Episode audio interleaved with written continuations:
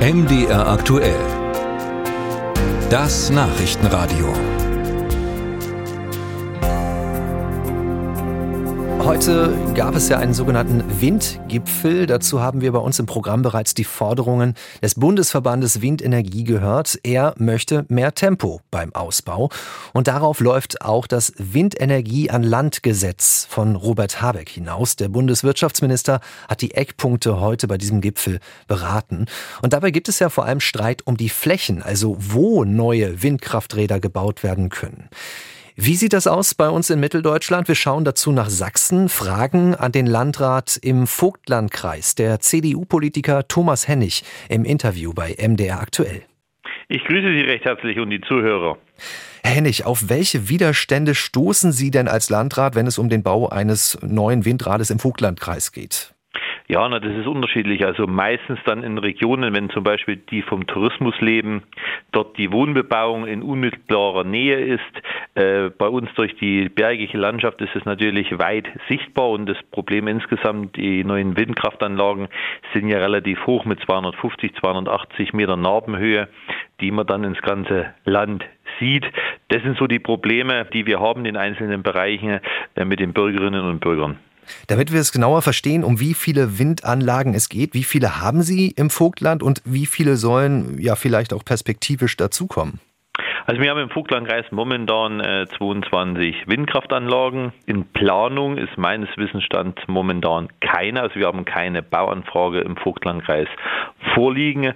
Also äh, ist momentan wird viel heiße Luft geredet. Also wir haben noch nichts da in den Bereichen im Vogtland, wo die Kommunen Windkraftanlagen bauen wollen ist es äh, vollkommen in Ordnung und wird auch quasi im Endeffekt dort unterstützt vom Landrat. In den Bereichen, die es nicht wollen, werde ich mich natürlich auch auf den ihre Seite stellen, weil für mich ist es ganz höchste Gut, ist die kommunale Selbstverwaltung. Wenn man zum Beispiel im Hohen Brand, wo das nicht gewünscht ist, dort der komplette Stadtrat, der komplette Ortschaftsrat vom Ortsteil plus Bürgermeister, die alle demokratisch gewählt worden sind, sich dagegen aussprechen dann muss man das ganz einfach mit unterstützen. Wir haben eine Demokratie und da muss man sich auch äh, als Landrat mitfügen und das werde ich auch tun. Also ich unterstütze die Leute vor Ort, ich weiß, wer mich gewählt hat und denen ihre Meinung vertrete ich auch nach außen.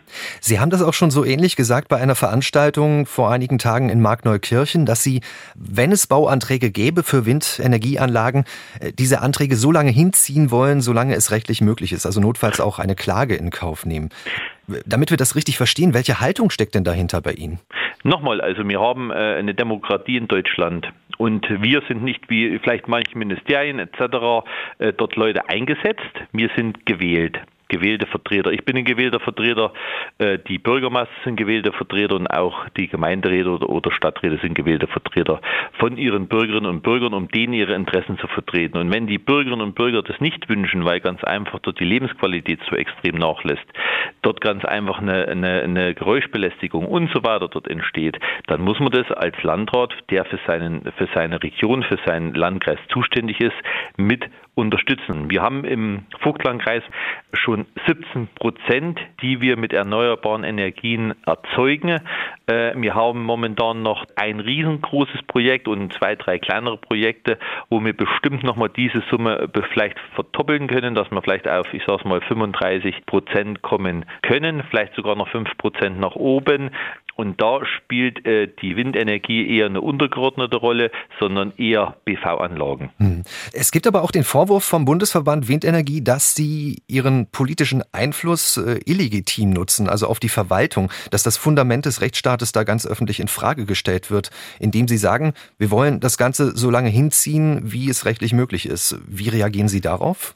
Nee, also nochmal, also die Kommune oder Gemeinde, wo eine Windkraftanlage errichtet werden soll, äh, macht ein gemeindliches Einvernehmen, was praktisch das positiv oder negativ bescheidet. Und ich habe gesagt, wenn die Gemeinde dort ein kein Einvernehmen ergibt, werde ich das als Landkreis nicht ersetzen. Ich könnte das rechtlich ersetzen, ich will das aber nicht ersetzen und werde es nicht ersetzen.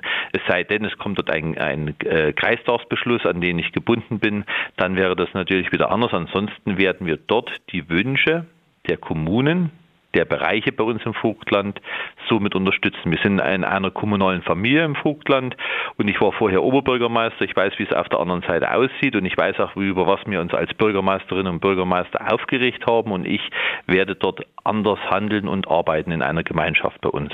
Und wenn dort, ich sag mal, Sachen vorgeschlagen werden vom Bund und so weiter, weil man aus irgendwelchen Atomkraft etc. aussteigt, dafür kann ich nichts, dann muss man halt, wenn man einen dritten Schritt vom ersten Schritt tut, müssen halt auch diejenigen mit den Konsequenzen rechnen. Ich habe eine Rechtsaufsicht, das ist die Landesdirektion. Wenn ich dort irgendwo nicht rechtlich handle, dann werde ich dort auf die, wird mir auf, den, auf die Finger geklopft. Dann muss ich schauen, muss ich mich beraten lassen, was ich, wie weit ich manche Sachen ausreizen kann. Aber ansonsten nochmal, da wiederhole ich mich noch zum, zum dritten, vierten Mal. Wir haben eine kommunale Selbstverwaltung und die stärke ich als Landrat bei unseren Kommunen im Vogtlandkreis.